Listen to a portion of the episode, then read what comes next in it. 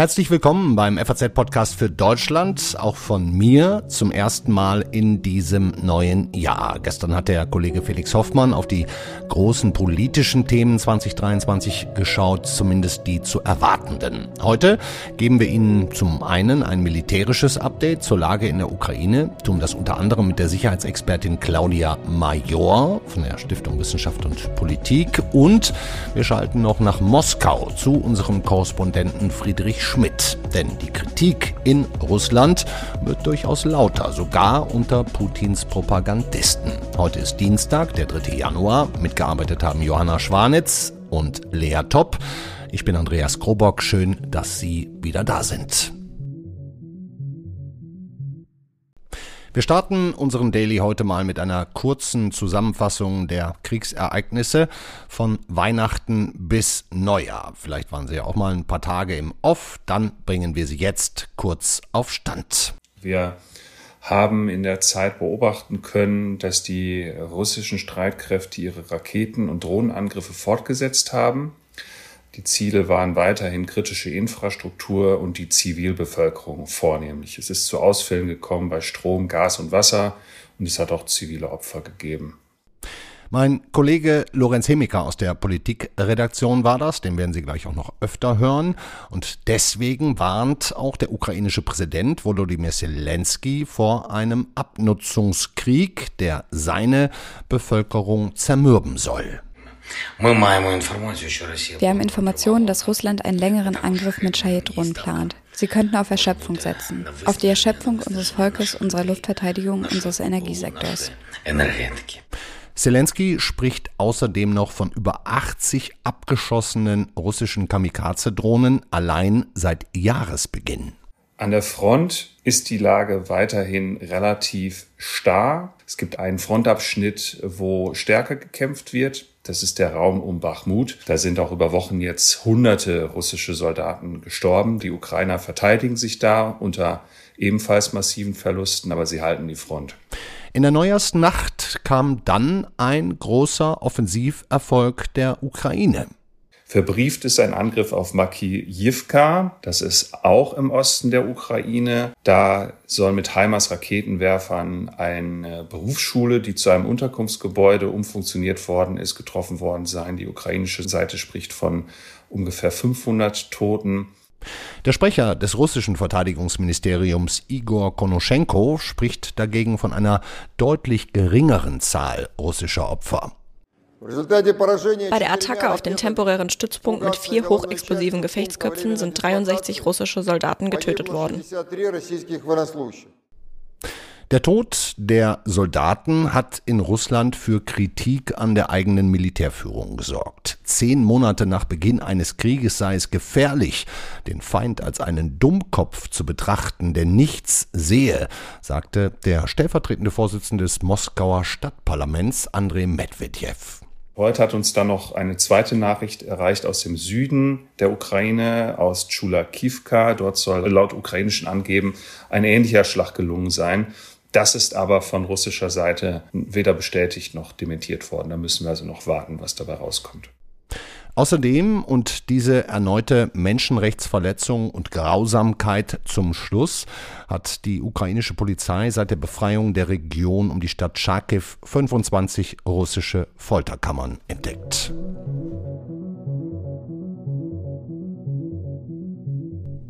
Wir haben die kurze Zusammenfassung der letzten Tage gehört. Dankeschön nochmal an Lea Topp, Johanna Schwanitz und Lorenz Hemiker. Die Stichworte weiterhin Stellungskrieg, Spuren und Beweise von Folter in rückeroberten Gebieten, schwere Schläge der Ukrainer mit diesen amerikanischen HIMARS-Raketen in mehreren Gebieten im Osten und ja, umgekehrt massenweise Drohnenangriffe der Russen, die meisten davon von der Luftabwehr abgefangen, aber eben nicht alle. Aus der Gemengelage ergeben sich natürlich wieder neue Fragen und ich freue mich sehr, uns dafür Verstärkung zu holen von einer Frau, die im letzten Jahr immer wieder durch bemerkenswerte Analysen aufgefallen ist, die Politikberaterin und Leiterin der Forschungsgruppe Sicherheit bei der Stiftung Wissenschaft und Politik, kurz SWP. Hallo, Claudia Major. Hallo, Herr Coburg, ich grüße Sie. Frohes neues Jahr erstmal. Frohes Neues. Sagen, ja. Ich würde gerne mal mit den Drohnen anfangen. Da sollen ja allein gestern und vorgestern über 80 dieser Kamikaze-Drohnen auf ukrainische Ziele geflogen sein. Die meisten werden abgeschossen, ein paar kommen immer durch. Sind diese Dinger wirklich so einfach zu bauen, dass da Nachschub ohne Ende ist und das immer so weitergehen könnte? Ähm, diese Drohnen sind vor allen Dingen auch eine sehr günstige Waffe. Also die Kosten werden auf um die 20.000 Euro pro Stück geschätzt. Und dann, wenn man das, diese verschiedenen Punkte zusammenrechnet, dann steht die Ukraine vor der Herausforderung, dass sie zwar eine ziemlich große Anzahl von Abfangraketen hat. Also die hat die alten sowjetischen S-300, die hat jetzt die modernen deutschen Iris-T. Aber ähm, es ist einfach eine enorm hohe Zahl ähm, die die russische Föderation rüberschickt. Und diese teilweise sehr billig hergestellten Drohnen müssen mit enorm teuren Waffensystemen abgeschossen werden. Also Aber stimmt das 100, Verhältnis nicht so richtig, ne? Ja, das klingt jetzt hart, bei so einem Beispiel zu sagen, dass es unwirtschaftlich ist, weil das einfach ähm, der Situation nicht gerecht wird. Ja. Genau. Aber wenn man das mal auf die Zahlen runterbricht, muss man sagen, dass ähm, diese Raketen, die zum Abschuss genommen werden, mehrere hunderttausend Euro pro Stück kosten. Ja. Und die mehrere, müssen dann mehrere gegen hunderttausend. Mehrere hunderttausend ja. und die muss man dann gegen Billigdrohnen einsetzen, wo man, wie gesagt, von um die 20.000 Euro pro Stück ausgeht. Und das ist ein Missverhältnis, was die Ukraine, wenn man es ganz praktisch runterbricht, auch auf die Dauer nur schwer wird durchhalten können, weil sie, und da kommen wir wieder zu einem der Kernprobleme zurück, die Ukraine mehr Munition und Ausrüstung verbraucht, als die westlichen Staaten produzieren und nachliefern können. Das heißt, es ist ein, eine, eine extrem schwierige Situation, weil Russland mit diesen Kamikaze-Drohnen vor allem die städtische Infrastruktur angreift, also Energienetz zum Beispiel und damit die Lebensgrundlagen der Zivilbevölkerung im Winter zerstört. Und die Menschen noch mürber macht, als sie ohnehin vielleicht schon sind. Ähm, kommen denn diese Drohnen, wissen wir das, allesamt aus Iran? Ich kann Ihnen dazu nichts sagen. Mhm. Ähm, das aber ich, nicht. Ne? Ja. Nee, also ich weiß es nicht, möglicherweise wissen es andere. Ähm, aber ich nehme, ich greife Ihr Wort von der Zermürbungsstrategie nochmal auf. Gerne. Also es geht wirklich um die, um die psychologische Belastung, die damit einhergeht. Und es geht um, die, um das praktische Zerstören der Lebensgrundlagen. Äh, und das Ziel dahinter scheint zu sein, also nicht nur die Luftverteidigung zu beschäftigen ähm, und die Fähigkeiten der Ukraine aufzubrauchen, sondern wirklich die Bevölkerung, die Bevölkerung mürbe zu kriegen, mhm. auf Zeit zu spielen und sie einfach dazu bringen, irgendwann einzuknicken. Wenn wir es jetzt mal ein bisschen umdrehen, umgekehrt scheinen die Ukrainer gerade mit diesen amerikanischen HIMARS-Raketen Truppenansammlungen der Russen mit angeblich hunderten Toten dann gleichzeitig zu, zu treffen, ähm, kommt mir auch ungewöhnlich vor. Was läuft da falsch bei den, bei den Russen, dass da, dass da solche, solche Hunderte möglicherweise sterben bei einem Angriff? Also dieser Angriff am 31. Dezember ist eigentlich ein, ein klassisches Beispiel für das ukrainische Vorgehen, dass sie sehr klug Informationen und Daten auswerten und dann sehr gezielt zuschlagen. Also nach jetzigem Wissensstand haben sie anhand der äh, Mobilfunkdaten von russischen Soldaten diese Stellung geortet. Und es soll neben diesem, diesem Gebäude, wo die russischen Soldaten waren, ein Munitionsdepot gewesen sein. Und deshalb waren die Explosionen umso verheerender. Ja. Wenn das so gewesen ist, dann ist es natürlich ein, ein, ein unheimliches äh, Versagen der Militärführung. Und das hat so einen, einen negativen Effekt auf die russische Truppenmoral, die sondergleichen ist. Hm. Welche Bedeutung haben solche Nadelstiche militärisch? Na, wir haben es ja im Sommer gesehen, ähm, als die Ukraine die westliche Ausrüstung, also die, die HIMARS und ähnliches bekommen hat und gezielt angefangen hat, hinter die russischen Linien zu zielen und Versorgungspunkte und Kommunikationslinien zu stören. Und das hat dafür gesorgt, dass einmal ähm, das, die Moral der russischen Truppen gestört hat. Es hat aber auch dafür gesorgt, dass sie dann mehr Truppen ins Hinterland abziehen mussten, um äh, beispielsweise die Depots zu schützen. Das heißt, das hat effektiv sehr, also es hat sehr kraftvoll die ukrainischen Angriffe im Sommer vorbereitet. Mhm. Das heißt, man sollte gerade diese, diese Nadelstichstrategie der Ukrainer war sehr erfolgreich und sie haben ihre begrenzten Ressourcen extrem effizient eingesetzt. Mhm. Zumindest scheinen sich in diesem Kriegswinter die, die wichtigsten Ereignisse in der Luft abzuspielen. Am Boden graben sich beide Seiten mehr oder weniger ein. An manchen Stellen wird gekämpft, versuchen aber im Grunde die Stellungen zu halten, bis es wieder wärmer wird. Ist das, ist davon am Boden auszugehen? Ja, momentan wirkt es auf mich wie so eine, so eine Übergangsphase, ähm, wo beide Seiten sich in so einem Stellungskrieg sozusagen festbeißen, wo es kleine inkrementelle Gewinne gibt, aber vor allen Dingen ganz viel Abnutzung. Das heißt, der, der, das, die Geschwindigkeit scheint deutlich runtergegangen zu sein, aber das soll nicht darüber hinwegtauschen, enttäuschen, pardon, ja. dass es in einigen Bereichen der Front, beispielsweise Bachmut, sehr intensive Gefechte gibt. Und wenn man sich das anguckt, was in letzter Zeit passiert ist, dann kann man so ein bisschen das russische und das ukrainische Vorgehen ablesen. Also Russland scheint sich eher einzugraben, ähm, fokussiert auf eine Rekonstruierung seiner Kräfte, kämpft immer noch in Bachmut weiter und das deutet darauf hin, dass anscheinend der Donbass immer noch das Minimalziel von Russland zu sein scheint.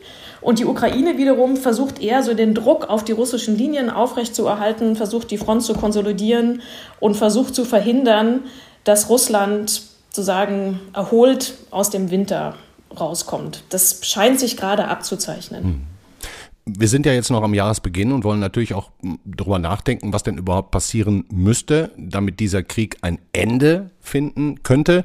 Darf ich Ihnen dazu erstmal ein paar kurze Fragen stellen? Genau Klar, zwei. Ich antworte Sie, kurz. Wenn es genau. geht, nur mit Ja, ja oder Nein beantworten. Uh, wir versuchen es okay. mal. Wir versuchen es mal. Ja. Kann Russland den Krieg im Jahr 2023 gewinnen? Nein, mhm. aber mein Herz als Forscherin blutet, weil das natürlich total vereinfacht ist. Die Frage ist ja, ja immer, was absolut. gewinnen heißt. Ja. Aber die kurze Antwort ist, Kurz ist nein. Nein. Kann die Ukraine den Krieg 2023 ohne noch mehr Hilfe aus dem Westen gewinnen? Nein. Mhm. Täuscht der Eindruck? Oder will gerade überhaupt gar kein Land auf der Welt das erste sein, das der Ukraine noch mehr offensive Waffen, Schrägstrich Kampfpanzer liefert? Ende Dezember haben zwei finnische Abgeordnete ähm, eine Initiative gestartet, doch gemeinsam Leopard-Kampfpanzer an die Ukraine zu liefern. Und es gab auch Berichte, dass die USA überlegt, Bradley-Schützenpanzer zu liefern. Aber ich finde ehrlich gesagt diese Fokussierung auf Leopard ja oder nein ein bisschen verkürzt. Ähm, und ich, ich würde zwei Sachen sagen. Das eine ist nochmal die Frage anders stellen. Was ist das Ziel, womit wir die Ukraine unterstützen wollen? Ja. Das ist die Befreiung de des ukrainischen Territoriums und eine Verteidigung der Souveränität und territorialen Integrität. Was brauchen Sie dafür? Dann brauchen Sie natürlich Luftverteidigung. Das sehen wir ganz hervorragend. Wir haben eben über die Drohnenangriffe gesprochen. Es geht um Munition. Aber nur mit Defensivoperationen kann man kein Territorium befreien. Es geht also nicht nur um Verteidigung, sondern es geht, das klingt im Deutschen oder klingt wahrscheinlich für viele doof, ja, es geht auch um Angriff, denn Russland geht ja offensichtlich nicht freiwillig. Das heißt, wie sollen sie Russland von ihrem Territorium befreien? Und dann kommt man zu der Frage, was sie halt noch brauchen, und dann kommt man zu diesem berühmten Schnelligkeit, Schutz, Feuerkraft kombiniert sind Kampfpanzer und Schützenpanzer. Ja, Ukraine hat es geschafft, geschafft in Cherson Russland de facto zum Abzug zu zwingen, weil sie die da fast eingekreist oder eingekesselt hatten. Aber das wird nicht immer funktionieren. Das heißt, ich würde es eher ableiten von dem Ziel und was sie dafür brauchen. Der zweite Punkt aber, jetzt bin ich wieder lang, das weiß ich, aber trotzdem, nichts, nichts. Ähm, es geht immer um ein Kombinationspaket.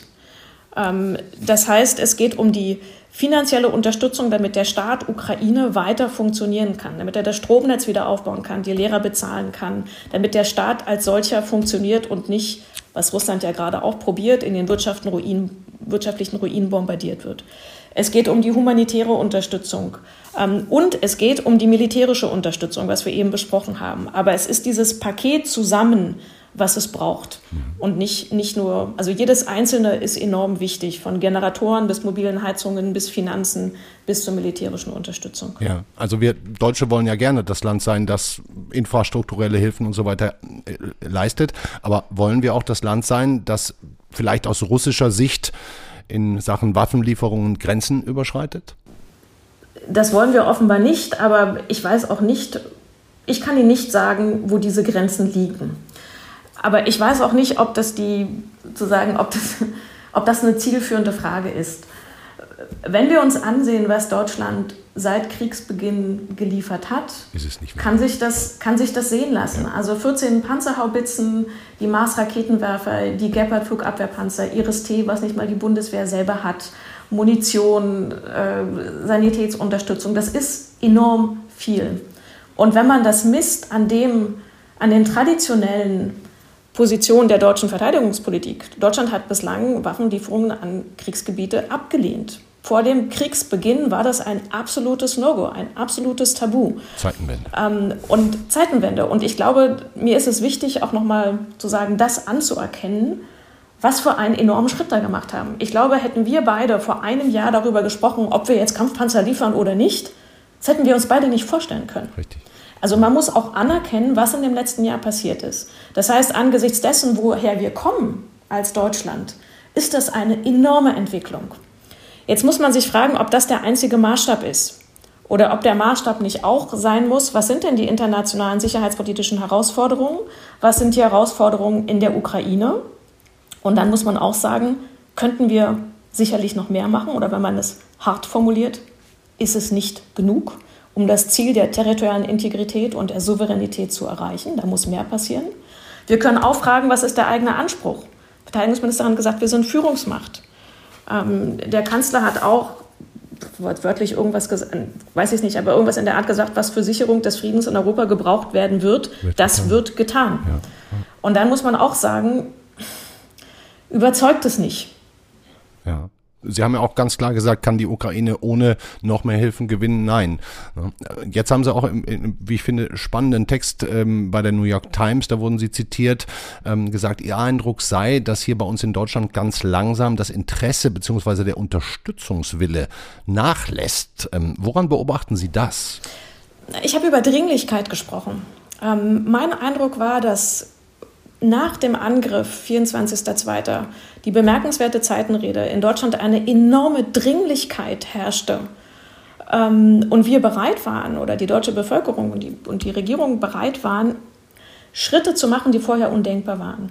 Ähm, Waffenlieferungen an die Ukraine, 2% für Verteidigung, 100 Milliarden Sondervermögen, ähm, die Abhängigkeit von den Energielieferungen Russlands zu beenden. Mhm das sind Schritte, die waren vorher undenkbar, weil die Dringlichkeit gespürt war, weil, weil es ein Krieg in Europa war und der Eindruck war, dass Russland die Ukraine angegriffen hat, aber eigentlich damit auch die Sicherheitsordnung und alles das, was uns in Europa ausmacht, angegriffen hat. Und weil diese Bedrohung so groß und so greifbar war, wir erinnern uns, damals stand Russland kurz vor Kiew, gab es die Bereitschaft, Entscheidungen zu treffen, zu denen wir vorher nicht bereit waren.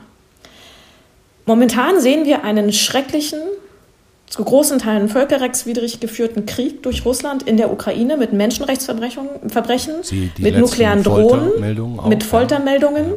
mit nuklearen Drohungen. Aber er scheint auf die Ukraine, er scheint, ich betone, er scheint, auf die Ukraine beschränkt. Dieses unmittelbare Bedrohungsgefühl, was wir Ende Februar und im März noch hatten, scheint mir in dem Maße nicht mehr da zu sein. Und die Dringlichkeit, diese großen Reformschritte, die im Februar angekündigt worden sind, umzusetzen, sehe ich nicht mehr. Das sieht man beispielsweise bei der Reform der Bundeswehr, bei der Reform des Beschaffungswesens. Ähm, bei den 2 Prozent, wir werden die 2 Prozent, auch wenn die sehr schwierig sind als Ziel, will ich überhaupt nicht bestreiten.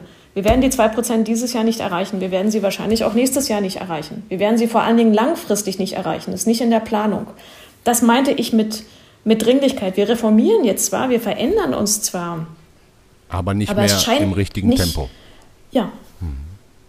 Lassen Sie uns noch ganz kurz über die Möglichkeit von Friedensgesprächen oder Verhandlungen sprechen. Es gibt ja immer wieder und immer noch viele, die sagen, man darf nicht aufhören zu reden und man darf nicht aufhören, es zu versuchen. Aber die bisherigen Gesprächsbedingungen sowohl Russlands als auch der Ukraine ließen die Ihrer Meinung nach überhaupt Raum für irgendeine kleinste Schnittmenge? Also ich glaube, zwei wichtige Vorbemerkungen davor. Das eine ist, die Ukraine als souveräner Staat entscheidet darüber. Das zweite ist, es finden regelmäßig Gespräche mit Russland statt. Äh, über die VN, über den türkischen Präsidenten, der Kanzler telefoniert, äh, mit den USA. Es finden nicht Verhandlungen über die große Frage des Krieges statt, aber über Nebeneffekte. Ich glaube, am 31. gab es zum Beispiel auch nochmal Gefangenenaustausche. Das heißt, Gespräche finden statt, ähm, weil es immer so wirkt, auch in der deutschen Debatte, als würde da gar nichts passieren. Das ist eine Fehleinschätzung. Der Krieg endet am Verhandlungstisch, das ist auch klar. Ähm, die Frage ist, wie man dahin kommt. Die meisten Beobachter gehen davon aus, dass das erst passiert, wenn beide Beteiligte mehr Vorteile sich vom Verhandeln versprechen als vom Weitermachen. Und an dem, an dem Punkt sind wir nicht. Die Ukraine gewinnt seit August oder macht Fortschritte seit August. Und Russland glaubt immer noch, dass es jetzt mit der Mobilisierung und langfristig länger durchhält ähm, und doch noch ein paar Gewinne haben kann. Russland stellt die Vorbedingung, das ist wichtig, dass die Annexion der vier Gebiete, die Russland nicht mal vollständig kontrolliert, denn dazu gehört auch Kherson, aus dem es sich ja zurückziehen musste. Mhm. Also Russland stellt die Vorbedingung, dass diese Annexion der vier Gebiete akzeptiert wird. Das heißt, Russland möchte seinen Kriegsgewinn festschreiben. Ja, ja. Und das ist für die Ukraine nachvollziehbar, nicht akzeptabel, aufgrund der Verantwortung gegenüber der eigenen Bevölkerung in den besetzten Gebieten, wo Kriegsverbrechen geschehen, wissen wir aus Bucha, Isium, Cherson, weil es nicht erfolgsversprechend ist, dass der Deal Land gegen Frieden hat 2014 schon nicht funktioniert und auch, weil es in der Ukraine keine Zustimmung dafür gibt. Kürzlich wurde eine Umfrage veröffentlicht von der ähm, von dem ähm, Kiewer International Institute of Sociology und da haben sie gezeigt, dass trotz der Angriffe auf die Infrastruktur, trotz alledem über 80 Prozent territoriale Zugeständnisse inakzeptabel finden. Mhm. Und dieser Wert ist seit Mai so hoch. Mhm. Frau Major, das alles zusammengenommen klingt für mich nicht so, als würden Sie in diesem gerade angefangenen Jahr 2023 mit einem Kriegsende rechnen. Nein, Lassen wir ich, wollte mal ich wollte mal endlich kurz für Sie antworten, das können Sie rausschneiden, Lassen aber ich wollte Schluss, endlich mal. Ja. Lassen wir als Schlusswort so stehen. Ich, ich, nee, ich finde aber, ich würde lieber ein optimistisches Schlusswort machen. Wenn Ihnen eins einfällt, sehr, sehr gerne. Ja. Ähm, ich glaube nicht, dass dieser Krieg in diesem Jahr enden wird.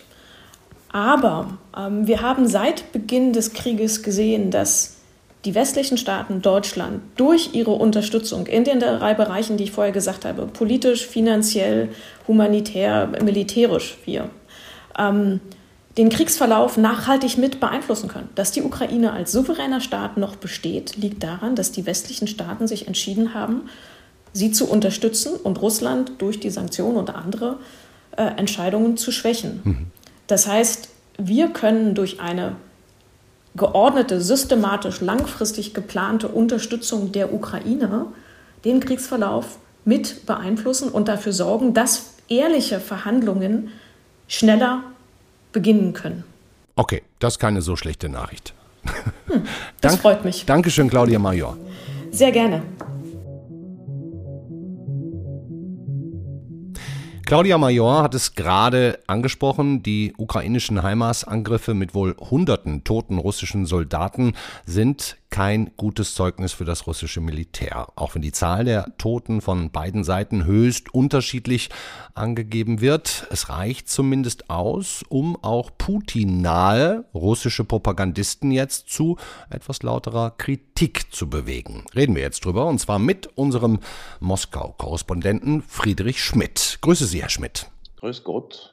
Ja, der stellvertretende Vorsitzende des Moskauer Stadtparlaments, der Mann heißt Andrei Medvedev. Ich hoffe, ich spreche es halbwegs richtig, nicht zu verwechseln mit dem russischen Übergangspräsidenten Dmitri Medvedev.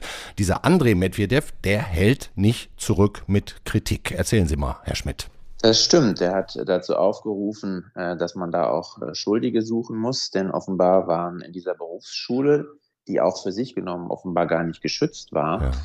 Auch noch Munition wurde da auch noch gelagert und das ist natürlich ziemlich gefährlich. So wird auch die hohe Opferzahl erklärt. Man muss dazu sagen, das russische Verteidigungsministerium hat 63 Tote zugegeben. Mhm. So viel haben sie noch nie zugegeben in einer Einzelaktion in dieser sogenannten Spezialoperation seit Ende Februar vorigen Jahres. Mhm. Das ist schon also offenbar etwas Größeres da passiert, aber die sprechen nicht von hunderten Toten wie die Ukrainer mhm. und auch vereinzelte Kriegsblogger. Ja, aber es ist tatsächlich, äh, wie Sie schon sagten, ist so eine, eine Suche nach Schuldigen quasi losgegangen dafür, wie das passieren konnte, dass diese Soldaten da eben so untergebracht waren. Da muss man doch im Militär gucken, in der Militärführung, in der Führung des Regiments ähm, oder so. Das ist, da werden unterschiedliche Namen genannt, unterschiedliche Einheiten. Man muss immer dazu sagen, dass sich diese Kritik nie gegen Putin richtet. Das ist jetzt dieses Mal auch nicht so. Ähm, also das sind natürlich Putin-Nasen, die natürlich alle, weil sie den Krieg ganz toll finden und da auch in ihren Telegram-Kanälen, die da immer herangezogen werden, die dann alle immer lesen. Auch immer loben, wie dann da die Militärs vorgehen und da angeblich vorankommen. Und dann wird auch mal was kritisiert, wenn was nicht so gut läuft. Aber ja. der Putin selber ist da eigentlich von ausgenommen. Aber immerhin traut sich dieser Andrei Medvedev ja zu sagen, dass Russland auf diese Art der Kriegsführung nicht siegen werde. Boah, das ist schon harter Tobak, oder? Ja, natürlich schon, aber es ist ja jetzt nicht, dass man, äh, dass man sagt, dass der Krieg als solcher falsch ist, dass es vielleicht nicht so klug war, ins Nachbarland äh, nochmal im großen Stil einzufallen, dass die Ukrainer doch vielleicht mittlerweile ein besseres äh, Militär haben als 2014, als man es schon mal gemacht hat. Mhm. Dass quasi der Fisch vom Kopf her stinkt, wie man auf Deutsch sagen würde. Ja. Sondern nein, es sind dann immer irgendwelche Fehler dann von Einheiten, ähm, es wird dann auch teilweise Bezug genommen eben auf Putin selbst, der doch gesagt hat, dass der Schutz von russischen äh, Soldatenleben, Russ Menschenleben, gemeint sind russische Soldatenleben, Priorität haben solle. Also man beruft sich auf, auf Putin selbst, um andere das Militär zu kritisieren. Zu kritisieren. Ja, verstehe. Das, heißt, das heißt, so eine Diskussion ist durchaus im Ansatz erlaubt, solange klar ist, Putin hat da überhaupt gar keine Schuld dran. Und dann lässt Putin so einen Mann wie den Medvedev das dann auch durchgehen. Ja, ich denke schon, dass er ihm das durchgehen lassen wird. Also da, da ist äh, nichts besonders schrecklich für ihn dran. Das ist mhm. das übliche Vorgehen nach schlimmen Vorfällen dass da Schuldige gesucht werden. Mhm. Und da wird dann der, der schwarze Peter hin und her geschoben. Ja. Die einen äh, machen eben das Militär verantwortlich und das Militär schützt sich offenbar, indem es die Soldaten selbst verantwortlich macht. Denn da wird dann gestreut, dass die, äh, dass Feuer der Ukrainer auf sich gezogen hätten, weil sie so viel telefoniert hätten. Mhm. Es ist wohl etwas fragwürdig, ob das alleine reichen würde, um dann eben diese HIMARS dahin zu lenken, wenn es die überhaupt waren. Also das sagen nur die Russen, dass sie das waren. Mhm. Die Ukrainer sagen dazu wie üblich nichts. Mhm. Aber dieses Blame Game, äh, diese Schuldzuweisungen sind da das, das, übliche Prozedere, denn man muss auch sagen, da wetteifern immer ganz unterschiedliche äh, Kräfte miteinander. Ne? Da wetteifert zum Beispiel der Söldnerunternehmer äh, Jewgeni Prigozhin mhm. mit dem Militär wiederum und beschuldigt das Militär immer und er selber versucht gerade gut auszusehen, indem er sich filmen lässt mit Leichensäcken seiner Söldner, die jetzt nach Hause geschickt würden. Das, das soll ihn als Kümmerer zeigen. Ne? Das ist, das ist ja für, und gleichzeitig versucht er damit auch vor Putin immer jeweils seine, seine Rolle in diesem Krieg zu untermauern, seine positive Rolle für Putin und das Militär muss halt dagegenhalten und so. Das ist das übliche, äh, das übliche traurige, bittere Spiel, das da gespielt wird. Jetzt auch nach diesem Vorfall. Hm. Dann lassen Sie uns auch noch mal kurz über Putin selbst reden. Der hat traditionell eine Neujahrsansprache gehalten mit etwa ich glaube, so 20 angeblichen Soldatinnen und Soldaten im Hintergrund in Uniform. Aber das Bild wirkt, ja, ich sag jetzt mal, ziemlich unprofessionell mit halb abgeschnittenen Köpfen. Und es gibt auch den Verdacht, dass das gar keine echten Soldatinnen und Soldaten sind auf dem Foto. Naja, also dieser Verdacht, ich weiß nicht so recht, ob das so solide ist. Es, er entzündet sich nämlich nur an einer Frau. Aha die äh, da drauf zu sehen ist. Da sagen manche, die haben wir doch schon gesehen, auch bei anderen Inszenierungen ja. mit Putin, nämlich als Eisverkäuferin, als Kirchenbesucherin, ah, als Bootscrew-Mitglied, eine Frau, also nicht diese 18 anderen äh, Leute, die da drauf zu sehen sind. Jedenfalls habe ich es nicht gesehen, ich weiß nicht, vielleicht hat es jemand anders anders gesehen.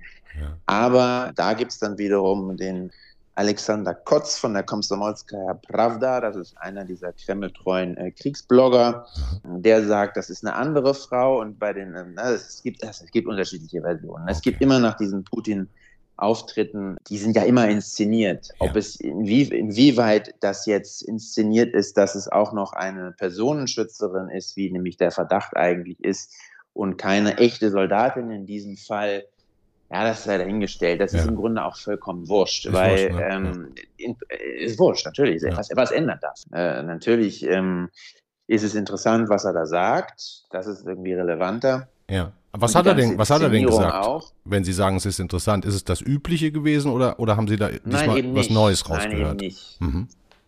Ja, das ist das ganze Setting ist neu, ne? dass er sich mhm. da vor Uniformierten aufbaut, dass man ihn also nicht sieht vor äh, schönen Kremltürmen wie sonst. Also immer so der festliche Putin im Anzug, äh, mhm. sieht man ihn da vor der Kremlkulisse, Neujahrsnacht. Ähm, ist natürlich vorher aufgezeichnet, aber so ist es gemacht. Mhm. Und dieses Jahr ist es nun wirklich ganz anders gewesen. Man sieht dann da diesen Putin, zwar im Anzug, aber vor diesen Leuten in Uniform.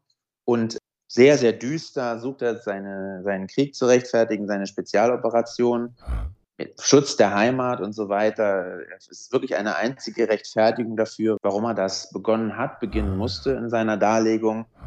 Und er vermittelt eigentlich auch, wenn man so dem folgt, keine besonders große Hoffnung dass es jetzt irgendwie bald endet. Ne? Da ah, wird ja. der Sieg zwar beschworen, aber es wird vollkommen klar, dass dafür noch horrende Opfer zu stemmen sind. Es ist einfach ein unglaublich düsteres Setting. Oh. Und das, das ist natürlich bemerkenswert, weil die, dieses Festliche, was, was sonst immer da war, war halt überhaupt nicht da in diesem hm. Fall. Wie würden Sie es interpretieren, warum er es diesmal so düster gemacht hat?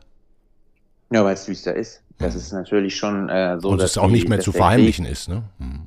Nee, also spätestens mit der Mobilmachung nicht, die ja Putin am 21. September angeordnet hat. Es wird ja auch vermutet seitens der Ukraine, dass eine weitere Mobilmachungswelle kommt. Es ist auch nicht ganz auszuschließen. Putin hat sich ja geweigert, seinen Erlass zur Mobilmachung zurückzunehmen. Und eigentlich wurde auch schon, als die Mobilmachung verkündet wurde im September, klar gesagt, dass es so nach, eigentlich nach Bedarf geht. Ne? Man, wenn man halt neue Leute rekrutieren muss, weil irgendwie die, weil man nicht genug hat mehr, dann, dann werden eben neue eingezogen. Aber dann ist schon auch die Frage, wie das da ist, ne? wie, ja. wie das, was mit, dann mit denen passiert. Und mhm. die, diese Mobilmachung hat also wirklich den Krieg eigentlich in alle Haushalte äh, gebracht. Es ist auch sogar das Kreml-Konzept mittlerweile ist eigentlich, dass man diesen Krieg als Volkskrieg bezeichnen will, in Anlehnung an den großen Vaterländischen Krieg, ne, also 1941 bis 45 so mobil machen will und die Leute so motivieren. Das, das klappt nicht immer so ganz, aber die Rhetorik ist auf jeden Fall die, dass man das Volk einbeziehen will. Anders als in den ersten Kriegsmonaten, als man das ebenso als Spezialoperation, die von professionellen Soldaten geführt wird, verkauft hat. Hm. Der ukrainische Präsident Zelensky, der wendet sich ja jetzt auch immer öfter direkt an das russische Volk, kann ja auch fließend Russisch, mhm. auch direkt an russische Soldaten, um sie zur Aufgabe zu bewegen. Erreicht das überhaupt genug Menschen inzwischen oder bleibt es dabei, dass in dieser Hinsicht die russische Propagandamaschine gut geölt funktioniert, was da die Stimmung in der Bevölkerung angeht, was Zelensky erzählt? Das haben die von Anfang an gemacht. Die Ukrainer haben von Anfang an versucht, auf die Russen Aber hört das, hört das jemand? Hört das jemand? Naja, es hören schon Leute. Es ist jetzt schwer zu sagen, inwiefern das ähm, jetzt in Russland äh, Leute erreicht. Es werden Man aber mehr zumindest mit der Mobilmachung und allem zusammen. Putin stellt sich hin naja. Dadurch, dass, dadurch, dass sich mehr Leute mit diesem Krieg befassen müssen, mhm. werden sich sicherlich auch mehr Leute für solche Auftritte interessieren. Das ist, das ist sicher so. Mhm. Aber inwiefern jetzt Leute aufgrund von, von Worten von Herrn Zelensky oder von, von Zelenskys Verteidigungsministern, das ist wirklich sehr unmöglich zu sagen. Also man müsste es, es wäre interessant zu sehen, ob, ob jetzt mehr Russen sich dann irgendwie in Gefangenschaft begeben, mhm. aber ich habe davon jetzt noch nichts gehört. Mhm. Dankeschön. Friedrich Schmidt, beste Grüße nach Moskau. Wir werden uns noch öfter hören in den nächsten Wochen. Alles Gute. Mucho gusto. Ebenfalls. Ciao.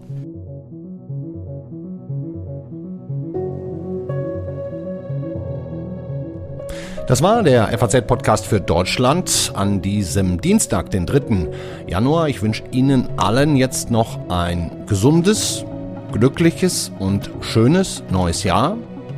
Ähm, setze Ihnen auch noch ein paar Links in die Show Notes. Da können wir noch was vertiefen. Vor allen Dingen haben wir noch viele spannende Beiträge auch zum Thema Friedensverhandlungen, auch ein Hin und Her, ein Pro und Contra, ein erster Gastbeitrag und noch eine Reaktion darauf. Also schauen Sie sich das einfach mal an. Ich wünsche Ihnen heute noch einen schönen Abend. Morgen kommt der Kollege Simon Strauß. Bin ich auch schon gespannt drauf. Ciao.